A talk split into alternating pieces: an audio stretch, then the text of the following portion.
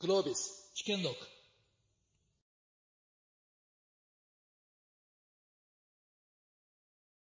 皆さんおはようございます。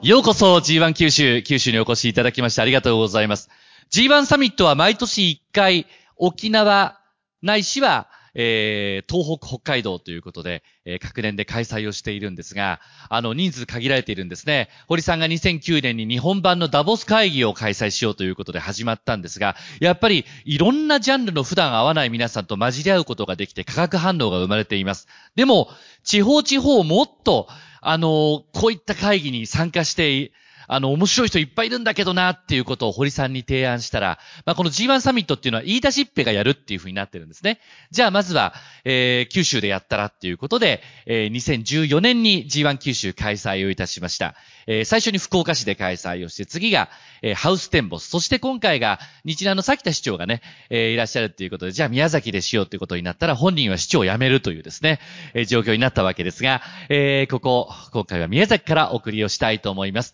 えっ、と、今回ですね、あの、コロナっていうこともあって、皆さんからの質問は LINE のオープンチャットの方で受け付けたいと思います。で、私今手元に LINE 開いてるんで、あの質問等々があったらこちらの方に送っていただければ私の方で見ながら、あの後半そうした質問をあのお二人にぶつけていきたいというふうに思っています。では、早速議論に入っていきたいと思います。まずは、九州旅客鉄道会長の唐池浩二さんよろしくお願いします。唐池さん、あのー、まあ、これまでコロナ1年半ぐらいあって、あの JR 九州としても、要するにコロナがあったからこそ見えてきたチャンスとか、これからの希望みたいなものもあると思うんですけれども、なんかそのあたりからお話しいただければと思います。はい、あの、コロナで、まあ、ご多分に漏れず、えー、交通系の会社、あるいは観光系の会社、みんな、あの、大打撃を受けておりますけれども、その中で、まあ、一つの巧妙を見出したのはですね、やっぱりどんなことがあっても商品力自体に力があれば魅力があればそれはコロナでもどどんなそのマイナスの環境があってもね商品力が強ければやっていけるんだということを学んだということが大きかったですね。なるほど。あのー、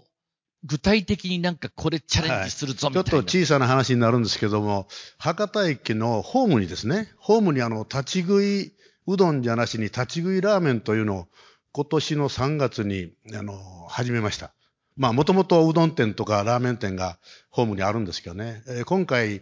取り組んだのはそのホームのラーメンを、えー、和食の京都の氷亭という立派な料亭のね、え料理人に、え料理長さんにそのラーメンの出汁を作っていただいて、え使うあの肉とか麺とかはすべて、え、彼がその和食の料理のすべての知恵を投入してね、作っていただいて、本当に和食の出汁でできた、本当にあの、まあ、あっさりはしていながらも、旨味がもうそこそこに感じられる、素晴らしいラーメンが出来上がりましたね。それを3月からそのホームの立ち食いラーメンとして始めたところ、もう他のうどん店とか、もう鉄道のお客さんも半減以下ですから、もう6割減ですから、もう JR の電車にもほとんど誰も乗ってない電車が多いんですけども、そこのラーメン屋だけ流行るんですよね。で、もう1日150杯限定で売り出してもですね、もうお昼過ぎには完売ですよ。売り切れですよ。そして12時頃に行きますと、たくさんの人がもう店の周りにもお待ちなんですよね。行列ができてるんです。で、その人たちに聞きますと、ほとんど JR 乗ってないんですよね。入場券をわざわざ160円で買うお買いになって、そしてホームまで行って、で、列車にも乗らずに、えー、またラーメンを食べて、そのまま駅から外に出るというね。これってその、たまたまそこの店があるから行くんじゃなしに、そのラーメンを食べたいという、その商品力の強さがお客様を引きつけてるんだなと。でコロナでもう散々な目に遭ってるその JR の、あの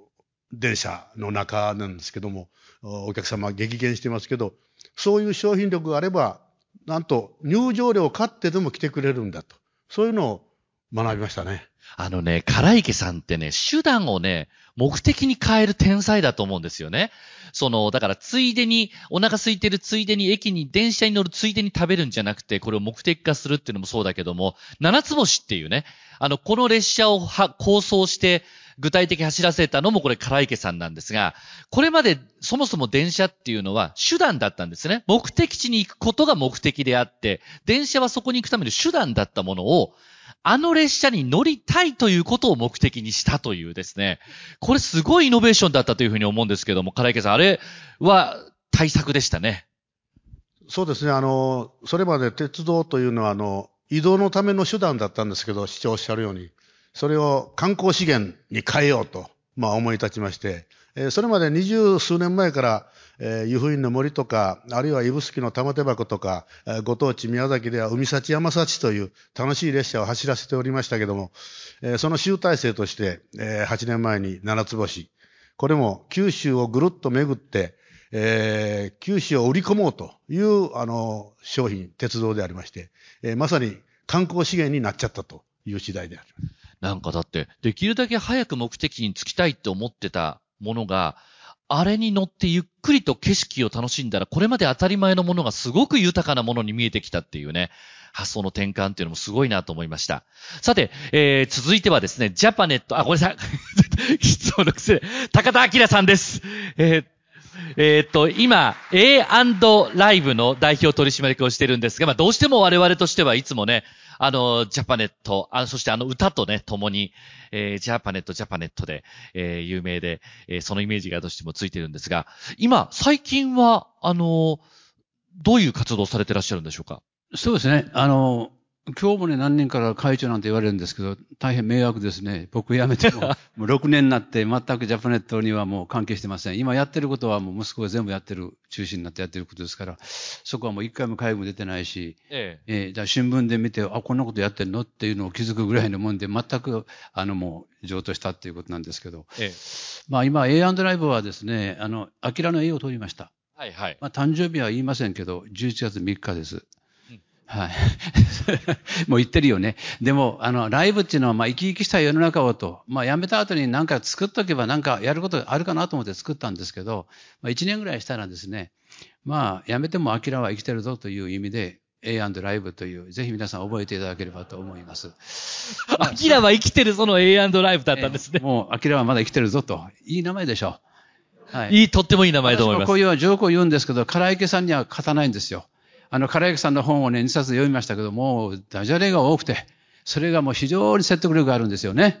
ダジャレじゃないです。ウィット。ウィットか。というですね。でも今、あの、本当にこんな、あの、2、30年やっぱラジオ、テレビやってましたんで、いろんな方とのやっぱお付き合いがあって、ちょっとお声をかけていただいて、あの、講演というのがあるんですね。僕自身はあまりそんなことができる人間と思ってなかったんですけども、この6年辞めて、400回ぐらいですね、全国回りました。行ってない県は3県ぐらいでほとんど。でもそこで皆さんと交流する中で学ばせていただいたことがすごく多くて、このコロナ禍の中でも、あ、ここなんだという気づきがものすごくあったんですね。よかったです。なるほど。あの、まあ、会社の方、会社っていうか要するにジャパネットの方はもう今ね、あの、アキトさんの方に、息子に、えー、っていうことで全然携わってないぞって今おっしゃったんですが、逆に、では、全く携わってないからこそ、ちょっと離れてみて、コロナのこの状況の中で、俺だったらこんなことやったよなっていうようなことがあったら、ああの、それはですね、一番僕がラジオテレビでやってたのは、その商品を販売するわけじゃないです。その商品で何をあの消費者の買っていただく方に与えていくかと、その人生の豊かさというのを考えれば、コロナがあろうとなかろうと、そそのコンセプトは全く一緒なんですよね。うんうん、だからコロナになった時には、やっぱりこれだけ苦しんでいる方、まあ、自粛している方が多いとなれば、その商品でも何でもその時代のね、状況によってどんどん商品も何も変わっていくんですよ。みんな行く方も。だから、それに合ったものを探せるかどうかっていう感覚を持つこと。これは僕自身も、物が売れた売れたって言って、じゃあこれだけ儲かったっていうよりも、これで何万人の方が幸せになったんだろうっていうことを一番コンセプトにしてきましたから、これはもう皆さん一緒だと思いますけど、ここに尽きると思います。だから一番は、やっぱりこういう時に対峙していくには、インプットを本物にすることですね。商品でもね。先ほどおっしゃいましたけど、商品はあるんだという提案じゃなくて、インプットはその商品があるものをどれだけ深掘りして、それを紐解いて伝えていくかっていうことが一番大事だと思います。この部分ですよね。だからもう、今ジャパネットは言ったら、見つけて、えー、磨いて伝えるっていうことを言ってるみたいです。これは僕の時代からものを引き継いでるともあると思うんですけど、見つけるんだけど何を見つけるかと。本当にこれは消費者のためになってるのかという。で、これ磨いてるんだけど、本当に磨いて伝えてるかという、この部分が中途半端なところって結構多いような気がするんですよ。おっと。いや、本当に。だから今、あの、菅さんのところ、まあ、政治家の方いないですよね、誰もね。うん、ほぼいないですね。いないですね。少ししかいないです。大丈夫です。はいはいはい。いや、あの、菅総理大臣でも全然やってないわけじゃんって官僚めちゃくちゃやられたと思うんですよ。もう夜も寝なくて何ヶ月間も寝てない状態の中で、その見つけたものをなんでもう少し伝えなかったんだろうっていう悔しさが僕の中にはすごくあってですね。だからもう G1 で今、堀代表とも目が合いましたけど、これだけのことをやられて、この220人の方がここに集まれてすごいなと。で、ちょっと僕高島さんに聞きたいんですけど、福岡の方でですね、町で100人の方に G1 って知ってますか？で、じゃあ G1 で成果は何があったか知ってますかって何パーセント答えます？ほとんどの人はだって G1 がこうなってて知らないでしょうね。はい、例えば福岡の街づくりって、今天神ビッグバンとかね、はい、いろんなあの街づくりが動いてるんですが、これも実はあの規制緩和したりなんとかっていうのはこれ G1 のつながりの中でこれ実はできたとかですね。そうですあるけれども、これが G1 だってこと言ってないですもんね。うん、だから天神の方の開発でも市長が真っ先やってらっしゃるけど、これで何を変えていくんだっていうことは、もう長崎県の人は知らないし、九州の今日問題でしょ？宮崎のこと知ってますか？って言ったら、もっと伝えた方がいいなって、これだけやられてるんだったら、なんで伝えないんですかって、銀座で聞いても、ね、大阪の道頓堀で聞いても、みんな G1 のこと知ってるぞって、すごい成果出してるよって、それがみんなを巻き込んでいって世の中を変えていくって、だからそしたら九州も変わっていくんじゃないかっていうふうに、ちょっと思いましたね。伝える力、発信力。あの、本当に、まあ私も昔前職時代、その九州各地のいいものをなんか、あの、取材して伝えるって仕事してたんですが、あの、行ってみるとすごくいいものがあるけれども、その県の中で閉じてたりとかして、すごくもったいないなっていうものはたくさんあったんで、全体をどうプロデュースして発信をするかっていうことも、やっぱすごく大きな課題になりますよね。そうですね。うん、あの、探すっていうこと、探すっていう言葉がすごく深いんですよ。で、みんな考えるときには、今あるものを前提にやるんだけど、全く隠れてるものがあるんですよね。どの県でもあります。僕40何箇所全国お散歩番組で回ったんですけど、こんな素晴らしいことがあるんだけど、結局皆さんは伝えることが難しいんですよね。伝わったらもう一気にその街は活性化するっていうところをいっぱい見てきました。だからもっと伝えたらいいよねっていうことをね、感じますんで、天神の開発はぜひですね、全国に伝えてほしいという。ありがとうございます。そして、その地域地域のいいものをそれこそ繋いでいく、発信していくっていう部分について言うと、あの、唐池さんは、あの、JR の例えば、あの、路線の中でも、まあ、まさに今日今回は宮崎開催ですが、今日はまあ日南帯の良さみたいなものをさらにこう磨いて発信したりっていうことで、あの、まあ、企業の活動もそうですが、街づくり、そして魅力発見っていうところ相当力入れてこられてるなって印象があるんですが、そんな活動もちょっと教えてもらっていいですか？全然事前に打ち合わせと違うじゃないですか、本当に。うん、もうこれはね、もう流れですから。あ、そうですか。はいはい。あのね、あのー、最初はね、九州のね、あの、強みを3つとね、課題を3つとか、かそんなこと言ってたんですけど、全然話違いますね。お願いします。はい。えー、っと、九州の3つの力だけ考えてたんですけども、あの、街づくり、あのーおかげさまで JR 九州もかなりあの関わらせていただいてですね、まあ、個人的に一番好きなのはご当地、宮崎県、昨日あのツアーがあったんですか？帯に行かれたんですか？昨日は。あの、全国で一番街づくりがすごい街、素晴らしい街は、ナンバーワンは帯ですよ。で、岩切翔太郎さんという人が、あの、昭和の初めに宮崎に登場します。え、この方が宮崎交通を創業されて、そして創業されてから5年経ってですね、昭和の初めですよ。えー、宮崎交通のバスに、バスガイドを載せるわけですよ。昭和の初めですよ。それが全国初のバスガイドの誕生なんですね。えー、30年後に岩下志麻さんが主演をしてですね、えー、あの、仁義なき戦いじゃないですよ。あの、100万人の娘たちという映画がありましてね。今からもう60年か50年前ですけどね。えーまだ岩下志麻さんが可憐な美少女の頃にね、えー宮崎交通のバスガイドの役を演じられましたけど、この映画にもなるというぐらいに、えー岩切さんはすごいアイデアマンで、またかつスケールがでかいんです。あの、何もなかった宮崎にフェニックスを植栽し、そして子供の国を作り、あちこちの遊園地を作り、公園を作り、大地に絵を描くというのがあの人の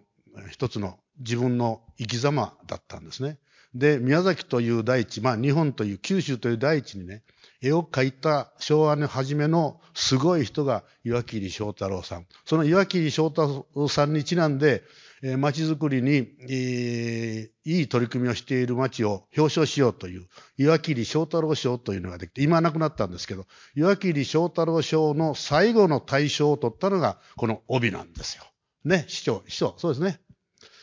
えー、だから帯はいいですよ。本当にね、帯の話ばっかりしても30分いけるんですけど。あの、ここれぐらいで大丈夫です。まあ、いずれにしても、その構想力というか、あの、ね、そもそもで行くと、例えば九州新幹線が通ってるっていうのは、福岡、熊本、鹿児島って繋がってるんですが、例えば大分とか宮崎、それから長崎っていうのは、その新幹線が繋がってないっていう中で、いろんな、その別に恵まれた条件ではないけれども、そこの場所にこんなこう魅力を作った構想力、実行力っていうのはすごいものがあったというふうに思います。で、あの、高田社長もですね、あの、今コロナでオンラインショッピングってもう、あの、どんどんどんどんみんな当たり前になってきてますけれども、そもそもリアル店、もともとカメラされてましたよね。カメラをされているところから、その、テレビ、ラジオでの、いわゆるオンラインでのショッピングっていうところにチャレンジをされたっていう、最初の発想ってどういうところにあったんですか？いや、そこに、あの、たまたま長崎でラジオ喋るって言われて喋って、喋ったら5分間で100万売れたから面白いなと思って調べてみたら、全国どこでもやってたんで、じゃあ全国やってるんだったら全国ネットワークできないかなって、ただ思っただけです、それを。で、自分が動いて、動き出したら4年ぐらいでラジオのネットワークができたら、じゃあテレビに行こうかなって言ってテレビ行ってたら、あ、ちょっとこれ僕も若かったんで、ご年配の方はメディアで買わないなと思って、あの、折り込みチラシとかカタログ行ったんですよ。そしたらインターネットで、インターネット全くわからなかったんですけど、まあ、最初に1台売れた時はびっくりしましたね。だから、だんだんだんだんやってるうちにね、そういうことってできてくるから、やっぱりそこの部分で、今オンラインであの大変だとかっていうのもよくテレビ番組で聞かれたんですけども、オンラインだからっていうことは全く関係ないですよ、皆さん。もう伝えるっていうことは本当にちょっと話が飛躍するかもしれないけど、表情とかね、その手も喋ってるし、僕の顔も喋ってるし、言葉だけって思ったら大変で伝えるっていうことはそこなんですよ。だから、オンラインだから伝えられないことは全くないです。でも、やっぱりこのコロナっていうのはね、考えてみたらピンチピンチってみんな考えてるから、一番はね、ピンチはどこにチャンスがあるかっていうことを考えたらいいですよ。だから僕はもう、昨年はずっと自粛してましてね、DVD を200本見たんですよ。はい、もう全然時間がなかったから、それなんで、なんで戦争が起こるんだろうって僕長崎ですから、なんで戦争が起こるんだとか、で、感染症ってどうしてなんだろうとかっていう歴史をずーっと見ていったらね、もうものすごく勉強になりました。だからこれから僕の人生の中にはそういう知識というのがすごい加わったんで、また別の考え方が出ていけるかなと。だから皆さんに一つ言いたいのはね、絶対負けたらダメ。もう本当に自分が情熱を失ってもうダメだって思ったらもうそこスタートしないんですよ。何でも受け入れることからしか始まらない。もうこのコロナでもですね、どんなにリーマンショックでもなったことを嘆いたってどうしようもないんだから、そこをですね、記録で、で、私もそれ頑張ってきたし、金池会長なんかも最たるもんですよ。そういうパワーでも、あの、いいかれてると思いますからね。ちょっと話が脱線するのが僕の話ですいません。いやいや、あの、でも、コロナの中で市長、市長。うん今、脱線とおっしゃったけど、ええ当社では禁句なんですよ。話の脱線ですからね、これはね、あくまでも。はい。列車はもうしっかりと来ましたね安全運行でということなんですけど、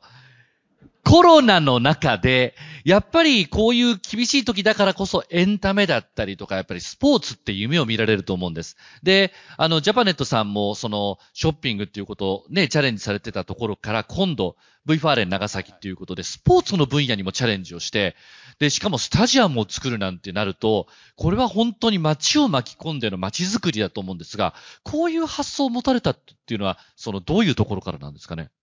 いや、僕の辞めた後ですから、あの、まあ、普通はですね、息子のことなんて普通喋らない日本人は。海外の人って喋るんだけど、僕ちょっとだけこう、あの、1分ぐらいで喋ったらね、はいサッカーのスタジアムを作るのはいいんだけど、朝起きて新聞見たらですね、お、700億って書いてるよって、女房とまず顔を見合わせて、無言ですよ。はい。そしてその後、サッカーを作るんだって、また無言ですよ。でもね、僕は見てて思うのは、覚悟はあると思った。これは皆さんね、あの、勘違いしダメなんですけど、行政の力でスタジアムはほとんどできてるんです。長崎のスタジアムだって、国が50億、そして県都市で20億、25億で、100億で作ってるんですよ。でも、全部自前でやるっていうんですよね。これ少しは援助してもらったらって思うんだけど、僕はその覚悟に対してですね、偉いと思ったのは、やっぱりその自分たちのものでも稼いだ、これ社員が一生懸命稼いだお金なんですよ。それを投資するっていうことは、そこだけミッションがあると思うんですよ。長崎からとにかく日本を元気にしたい、アジアを元気にしたい、世界を元気にしたい、多分息子思ってるんだろうと思う。社社員と一緒に。だからそれぐらいのこともすごくいるのではないかなって、そういう気概がないと、だって昔の鹿児島のね、から、爆破再生を壊した時の西郷さんとか見てみたら、その覚悟が命に変えてでもやるっていう覚悟を持ってるんだから、やっぱそれはやっぱやらなきゃいけないところもあるんじゃないかなって思いませんですか？なるほど。あのーそうやって、その各企業が地域のために頑張ったりっていうようなこと、あの多分今日集まってる皆さんもすごいそんなチャレンジたくさんされてる方多いと思うんですけれども、あの、唐池さん、九州という、まあ一つの、なんていうのかな、これ G1 の地域会議って中国、四国もやるんですけどもね、あの、例えばその、例えば中部ってどこまでだとかですね、中国地方ってどこまでだとかいう線引きっていう難しい中で、例えばその、九州ってある意味こう、島だから、国境線じゃないけれども分かりやすいんですよね。この九州というところの強みは何なんだろうと。あの、実は、あの、事前に3つ、あの、考えてくださいってことを言ってたんですけれども、唐池さん3つ、まあ、言ってたって言っても、あの、今日、直前に言っただけなんですけども、なん、なんだと思います？やっと事前打ち合わせ通りになってきましたね。ありがとうございます。はい。えー九州の持ってる力、三つ。一つは、うーんと、え作る力。ー余計なこと言われたから忘れちゃった。一つはですね、作る力です。二つ目が、世界に羽ばたく力。三つ目が、感動させる力。ん？感動させる力。そうそうそうそうそう。感動させる力ですよ。作る力というのは、もう、九州には脈々と、おその遺伝子が伝わってましてね。幕末になんと、薩摩藩と佐賀の鍋島藩が西洋技術を取り入れて大砲と船を作っちゃったんですよ。これはもう日本最初ですよ。そして、明治に入ると、北九州には八幡関営製鉄所ができて、まさに日本の作る工業の中心都市、中心地域になったんですね。そして、えー北九州では今も TOTO とか安川電機とか、世界に羽ばたくメーカーがありますし、えーその後、まあ私も不詳、七つ星というものを作るということで、それから別に、えー宮崎県はもちろんあのナンバーワンだと思いますけど、あの農業というのも九州は農業国ですから、えー福岡県を除けば九州は食料自給率は100%超えてるんです。ね、それぐらい九州の野菜は美味しい、そして米も美味しい、えーそして畜産物は美味しいと。まあ、農業王国ですよね。だからこれは作るというその遺伝子が我々に脈々と伝わっているわけなんですね。もう一つ、えー感動させる力。九州はもともと観光王国なんですよ。えー昭和9年ですから、1934年にね、日本も国立公園を作ろうということになりまして、で、最初に日本全体で3つ国立公園を指定したんです。その3つは瀬戸内海、雲仙、霧島、この3つなんですよ。ね。3つのうち2つが九州ですよ。雲仙たるやね、もう明治以降、真っ先にヨーロッパの人が知った観光地は雲仙なんですね。で、西洋人が、あの、アジアまで来て、主に上海に駐在しますよね。で、避暑地にどこに行くかというと、大体が上海航路を使って、えー日本に渡って長崎に着いて、そして雲仙で、えー保養するんですよ。で、ゴルフ場も、日本、その当時の日本では、初めてパブリックコースができたし、そして温泉も立派な温泉があるし。ということで、あの、西洋人が初めて観光地として認めたのは雲仙なんです。で、その頃に霧島ものし上がっていくわけですよ。そうやって、こう、国立公園で3つのうち2つは九州ですよ。そして、しばらく、まあ、その頃に、岩切翔太郎さんが、えー宮崎に登場して、別府では同じ頃に、油屋熊八というね、えー別府観光の父と言われてる人が登場して、あの、上の井バスを作って、そこにも、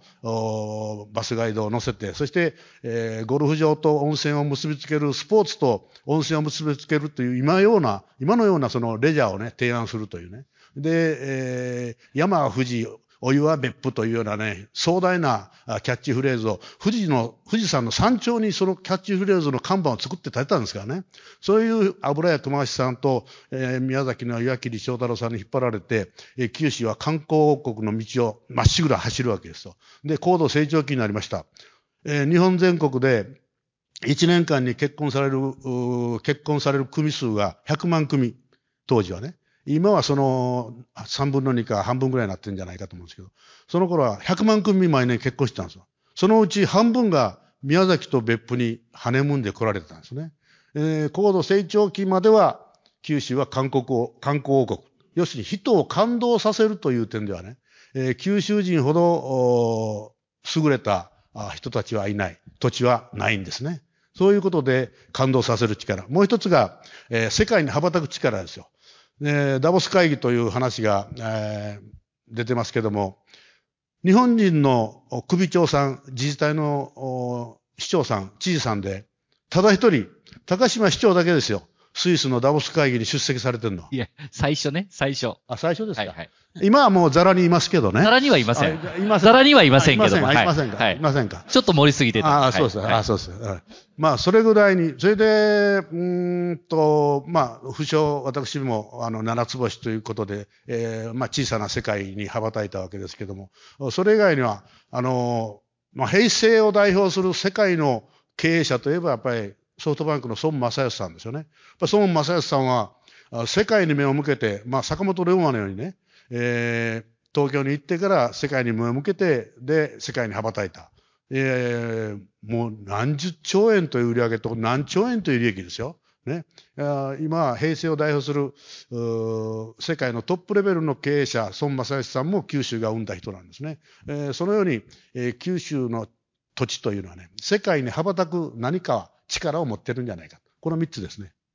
はい、ありがとうございました。あの、一回一人大体3分ぐらいでお願いしますね。は いで、あの、あの、高田さんお願いします。はい。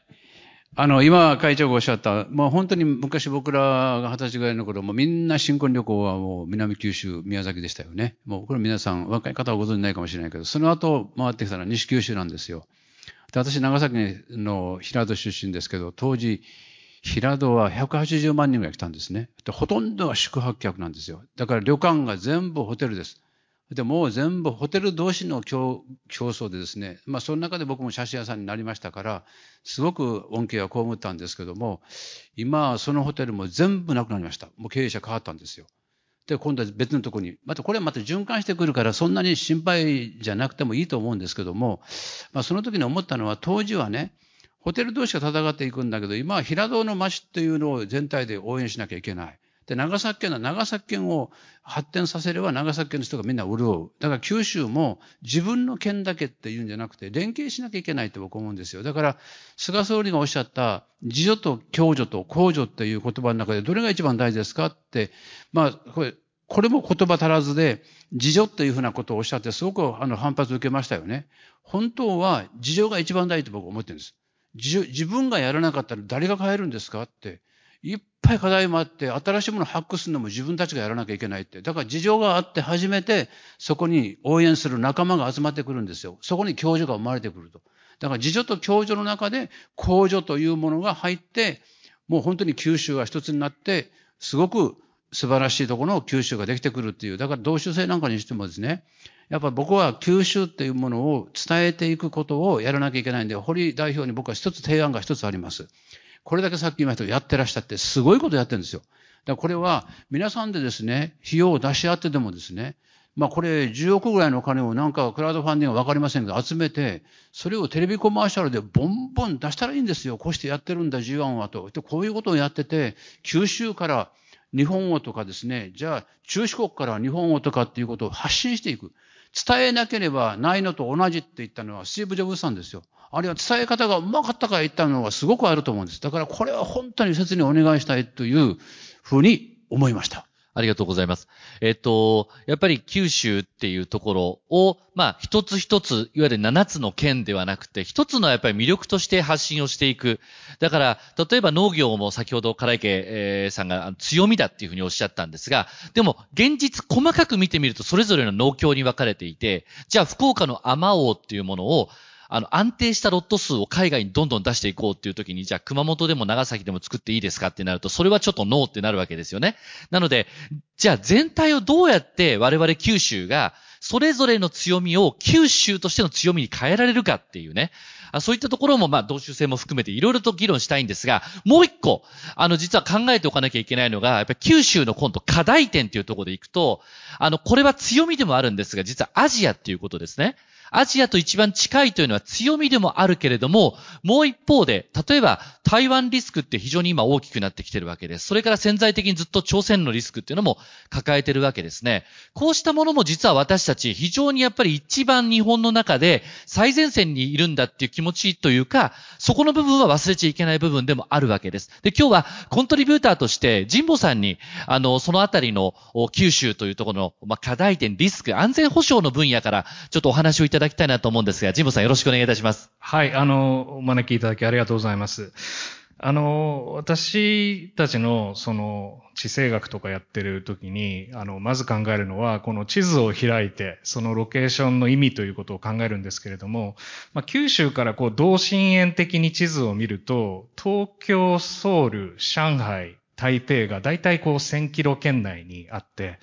で、これは、 opportunity から考えるとすごいことで、自動車、エレクトロニクス、新領域でも AI、ロボティクスといった、まあ、産業集積、世界に冠たる産業集積の場所の中核に九州がいると。で、ぜひこの地の利を活かして、まさにこのアジアの核としてですね、九州、あの、経済界の皆さん盛り上げていってほしいというふうに思うんですけれども、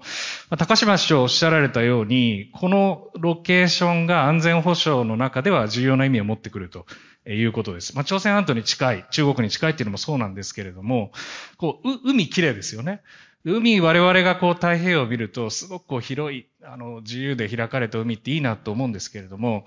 こう、えー、例えば中国の海軍の基地があるチンタオとか、海南島とか行って太平洋を見ると、実は狭くて閉じられてるって彼らは思ってるんですよ。それなぜかというと、九州があり、南西諸島があって、太平洋に抜ける道っていうのは、宮古水道か橋海峡しかないと。で、そうやって考えると、安全保障の価値としての地理っていうのは非常に大きくて、かつて北海道が冷戦の時のその最前線であったように、今や朝鮮半島とその中国の安全保障の課題に立ち向かう上で、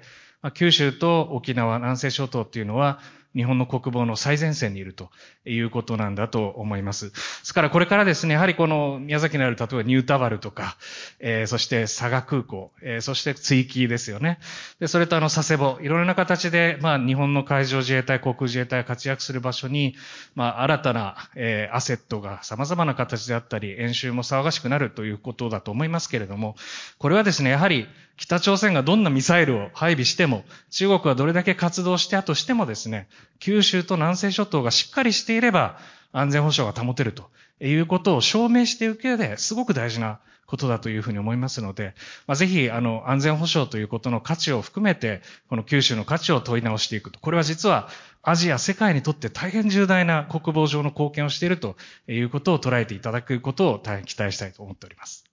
はい、ありがとうございます。ちなみに、これ今特にその台湾に関して TPP で中国と台湾両方が入りたいって言ってますよね。この状況をちなみにジモ先生どのようにご覧になりますか？あのですね、これはあの中国もまた自由な世界、まああの自由なこの経済体制の中で最大の受益者としてやっていると。で、RCEP という枠組みにも入ったし、TPP にも入りたいということはわかるんですけれども、ただ、TPP はこの経済のその関税を下げてルールを定めるというだけじゃなくて、やはり誰が入るか、その中でどういうそのサプライチェーンの中を作っていくかっていう政治的な思惑が非常に強いんだと思うんですね。で、そうやって考えると、やっぱり我々は中国が大事だからといって TPP の基準を緩めていくような対応は取るべきではないというふうに思いますし、アメリカがやはりもう一度 TPP に復帰して TPP 全体をその公平な形にしていくっていうのがすごい大事なんじゃないかと思います。はい、ありがとうございました。まあ、やっぱり、あの、一番近いっていうね、我々九州からすると、ですから、あの、当然ちょっと前まではインバウンドでものすごい数が中国や韓国含めてたくさんの方がいらっしゃってたわけですし、やはりあの物流する上でも一番近いわけで、あの非常に取引量も増えていたという現状がある中で、もう一つのやっぱり安全保障の話なんていうのは多分なかなか普段のあの皆さんの中で聞くことがないと思ったので、今日あのまあそういったこともお話をいただいたということでございます。さあ、残りがですね、13分という本当にあっという間でございまして、本当はその同州制とかね、あの実はあの打ち合わせの段階でいくとね、私は北海道のように、その九州をこれからこうするんだっていうリーダーがいない、社長のいない会社じゃないかと。だから、九州っていうものを、要するにトータルで絵を描いていくようなリーダーが必要じゃないかなんて言ったら、唐池さんは、いや、その変な独裁者が現れるよりよっぽどいいっていうような考え方でいろいろぶつかったんで、そんなことも本編でお話したかったんですが、もう残り13分で全体討議の時間に、えー、なりました、えー、聞きたいことがある方は、このチャット、LINE チャットで今送っていただけたら私見たいというふうに思います。えっ、ー、と、例えば、今来てるのが、東京や国の政府にできないことで九州ができることは何でしょうということが横河合さん、河合陽子さんかな？来てますけれども。東京や国のにできなくて九州できることなんだと思いますか？お二人、あの、発言ある方を発言されてください。えっと、うん、コロナに対して私はあの政府の対策に対してかなり不満を持ってましてね、えー、いろんなメディアを通じて、そのえー、批判するんですけど、あの、堀さんに怒られそうですね。批判はやめて提案しろと言われてるから、ちょっと言いにくいんですけど、まあ、あのコロナの対策については政府批判をあちこちでしております。これがですね、私が東京だったらできないかなと思ってますし、あの、JR 東日本の連中にもね、えー、同じことを語ろうよって言っても彼らは全然その、ちょっとがんじがらめに縛られて動けないんですよね。で、だから九州だからできることはね、堂々とものを言うということができて、えー、それが、あの、距離的に遠い、えー、幕末の薩摩とか、えー、そういった、え、江戸幕府を倒した力になっていったんじゃないかと思うんでね、え、堂々とものを言うと。ね、え、批判じゃなし、提案を含めてね、ものを言うと。こういうことが九州にできやすい土地じゃないかと思いますね。なるほど。ありがとうございます。えー、っと、九州は一つになって進むべきだ論、えー、と、九州は一つ一つのままだからこそいいんだ論について皆様のお話を伺いたいです。ということなんですが、まあ確かに九州は一つっていうのは、これは九州地方知事会がこのような言い方されています。えっ、と、私はちなみに、あの、九州は一つ一つっていう言い方。なんでかっていうと、一つって掛け声だけで結局何もしてないじゃんって、まあ正直思ってるんです。一つ一つがその魅力をブラッシュアップして、それが集まった宝箱になって初めて九州の魅力になるんだからっていう、まあ思っているんですね。ただ、私はリーダーっていうかビジョンをしっかり描くためにもね。だって、地図に九州って載ってないじゃないですか。だから、なんかもう、同州制だとか、もしくは名前にね、九州福岡とか九州大分とかね、九州宮崎みたいな風にして、こう、地図の中に名前つけていくって大事じゃないかななんてことも思ったりもしたんですけども。えっと、唐池さん、どうですか？あの、一つ一つでいいと思いますね。はい。あの、うんと、九州に宿泊されるお客様が100人いたとします。で、100人の中で九州で住んでる人が半分いるんですよ。要するに九州内のこのホテルとか旅館に宿泊する人の半分は九州内の人たち。ところが九州以外の人は、えー、30%ぐらいしかいない。その広域エリア内で、えー、旅行が完結するというのは、3割ぐらいしかいないんです、他の地域は。九州だけですよ。その、九州の人が九州に泊まるというのは。それは何を言いたいかというと、それだけ九州は特色が、あの、多様でですね、そして、えー、地域によって文化も歴史も、そして考え方も、その人情も違うんですよね。ましてや、その食とか、あその、見て楽しい場所とかも全然違うんです。その違うその様々な顔を持ってる九州だからこそ、九州が魅力があると言えると思うんですよね。で、昔は一泊旅行が中心でしたけど、インバウンドとかが入ってきてですね、やはり最低2泊3日、できたら4泊5日、4泊とか5泊とかするという時に、やはり九州が一つ一つ魅力があるがゆえにですね、九州をこう回遊しようという旅行需要が生まれていくんですよ。だから九州を一つにするという、一つの色でくくっちゃいけないんじゃないかと思っております。はい、ありがとうございます。高田社長、あいかがでしょう？そうですね。あの、ちょうどずれるかもしれませんけど、あの、批判じゃなくて提案を。はい、批判より提案。批判より提案を。という話がありました。はいでその批判っていう言葉をちょっと僕思ったのは、議論を尽くすという、議論を尽くして提案をというふうにならないと、僕はあのテレビのスタジオでちょっと今でも指導するとかあるんですけど、めっちゃくちゃ僕ストイックなんですよ。もう徹底して徹底してもうこれでもかこれでもかって100回も200回も商品を知り尽くしてインプットしてそれで伝えていかないと伝わらないっていうのがあるんで提案で終わるっていう世界が国の政治もみんな今あるような気がするんです。こうがいいよっていうんじゃなくてそれを変えるにはどうしたらいいかと。だから九州がやらなきゃいけないのは、東京を見てても、まあ、都知事のお話もちょっとマスクをしてください、3密をって、これ1年半同じことをおっしゃってるような気がするんですよね。だから具体的にはこんなことやりましょうよっていう提案をもっとしてほしかったんだって、唐木さんと同じように不満はやっぱあります、そこの中に。だからやっぱ議論を尽くすっていう、例えば、一つだけ、佐賀の新幹線があります。これ増えちゃいけないかもしれませんけど、あれはあの、新鳥栖から他京までが在来線かっていうのはもうこれ国土交渉全部言っても全然これ話にならないんですよね。で僕は今の佐賀っていう考えたらいらないかもしれない。でもやっぱ先は10年、20年先に考えれば、さっき言ったマイクロツーリズムと同じように協業していけば、宿泊は長崎だけでは2泊泊まると大変なんですよ。長崎と佐賀が一緒になって吉野ヶ里から大隈重頼の歴史から眺めましょうって、じゃあこっち長崎と坂本龍馬のとこ見ていきましょうって言ったら、これ3日でも泊まれるんですよね。だからこれが協力して九州を一つにして栄えていくっていうやり方につながるんじゃないかと思いますんで、そういうこともぜひですね、福岡だけじゃダメだと、福岡とどこが組むんだとかっていうことを組む枠をいっぱい作っていけば九州は本当に一つになって、成功した、頑張ったって実感が湧いたときに国民とかその九州の人が全部動き出すと思う。いくら言っても、その実感を味わわなかったら人は動かないと思うんですよ。この実感をみんなで動け、あの、味わえるような施策を、福岡の市にぜひお願いしたいと。ああ、はい。私も頑張ります。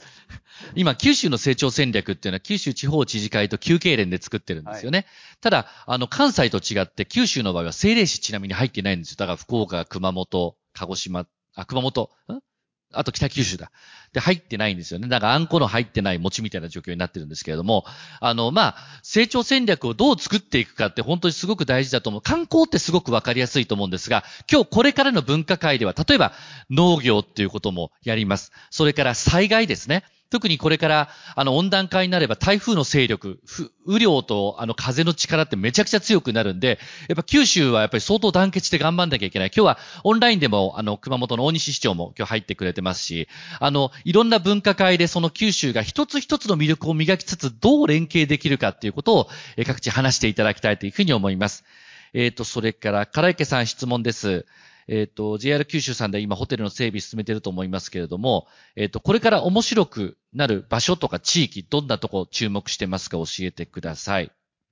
あの、うんと、雲仙の話を先ほどしましたけども、明治以来、あの、最初に西洋人が目をつけたのは雲仙なんですよね。で、今、残念ながら、ちょっと雲仙の名前が、ちょっとこう、落ちてきているというかね、えー、他の観光地がどんどん元気になってきてると反比例で雲仙がちょっと存在価値がちょっと薄れてきてるんですよね。えー、おそらくこの2、3年以内にね、雲仙がもう一回ね、大化けすると言いますかね、あの、脚光を浴びるしそうな気がするんですよ。もともとの持ってるポテンシャルがすごいからですね。だからあそこ、雲仙がこれから楽しみじゃないかと思いますね。ありがとうございます。では、あと一問ずつお伺いしますね。えっと、まず、高田さんにお伺いしたいのが、えっと、先ほどの議論を尽くすとかそういうような話の流れだと思うんですが、えっと、安倍俊樹さんから、ある程度閉じた環境でこそ進む議論が、逆に開かれて伝わっていくことでスピードを遅くしてしまうということがあるとも思いますと。どの段階で伝えていくのがベストかとお考えですかっていう質問。それから、えっ、と、唐池さんにはですね、九州は相対的に県民所得が低い県が多いです。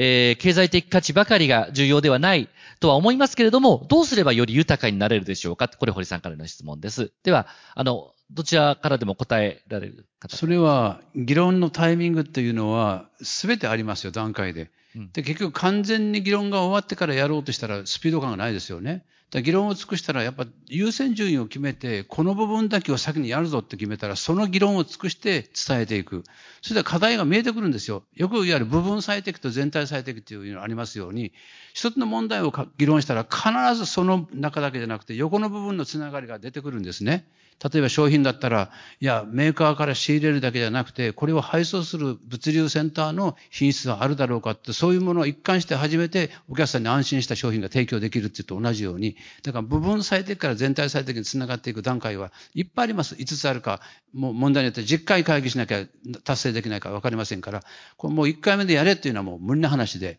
これには時間もかかりますけど、その時間がかかるものを短縮するには、徹底した議論を重ねることによって、精度が高いものにどんどんなっていって、結果的には成果を生んでいくんじゃないかと思いますけどね。唐池社長お願いします。会長お願いします。あの、県民所得の話が出てますが、うんと、例えば鹿児島県も、まあ、あの、かなり県全体としては低いんですよね。で、じゃあ低いから、その、なんか寂しいのかとか、低いのから低いから生活レベルが落ちてるのかってそうじゃないんじゃないかと。まあ、鹿児島県が低いのは特に離島が多いからですね、えー、そうなってるんです。で、離島というのはじゃあ生活レベル低いかってそうじゃないんですよね。自給自足ほとんどできますから、ね。魚もそこで取れるし、野菜も作れるし。GDP とかね、所得に見えない価値っていうのがたくさんそこでやり取りがあるんですよ、ね、だからそういうことじゃなしに、鹿児島県で驚くのは、えー、例えば、あの、墓、お墓ですね、墓地に行きますよ。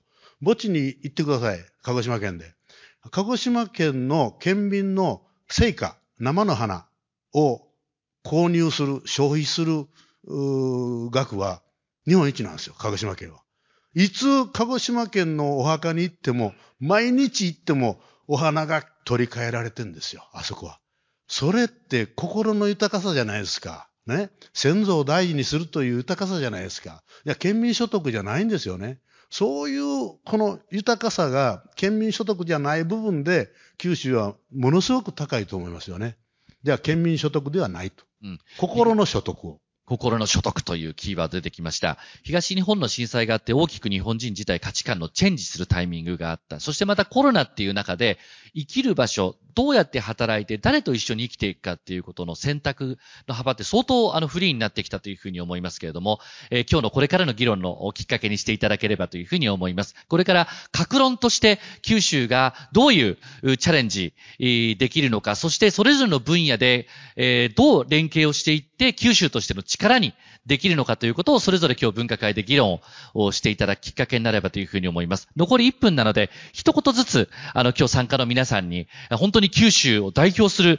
企業のトップからですね、あの皆さん、あの、創業者から、あの、まずは高田さんからメッセージをお願いします。やっぱり政治を変えなきゃいけないというのは、これは僕らの貴重な一票を本当に考えて、日本の政治を変えていくっていうことが一番大事だと思う。一つはですね、微力であるけど無力じゃないって言った方がいて、これ素晴らしい言葉だと思って、無力、微力と思うけども、みんなの力は絶対無力じゃないと思いますよね。このコロナでやっぱり自分で感じたことを変えていくっていうのは、本当に真剣に日本の育成とか九州の育成をみんな一緒に考えて変えていきましょう。ありがとうございます。高田さんです。大きな拍手をお送りください。では、金池さんお願いします。えー、高田さんもおっしゃったようにですね、あの、伝える力っていうのは一番大事だと思いますし、えー、伝える中で、高田さんを拝見して、高田さんを拝見してると、このお話しする、喋るということにのみ目が行きがちなんですけど、高田さんは執筆家でもいらっしゃってですね、えー、素晴らしい本を、著作を出されてます。あの、だから、語るという、堂々と語る、自分の意見を述べるということと、それを合わせて、その、紙にする、文章にする、活字にするということも、この G1 の参加者からね、こういう喋ることと書くことを同時にして、で、伝える力を培っていったらどうかなと思っております。以上です。ありがとうございました。唐池会長、そして高田社長、そしてコントリビューターとして、神保教授に皆さん大きな拍手をお送りください。どうもありがとうございました。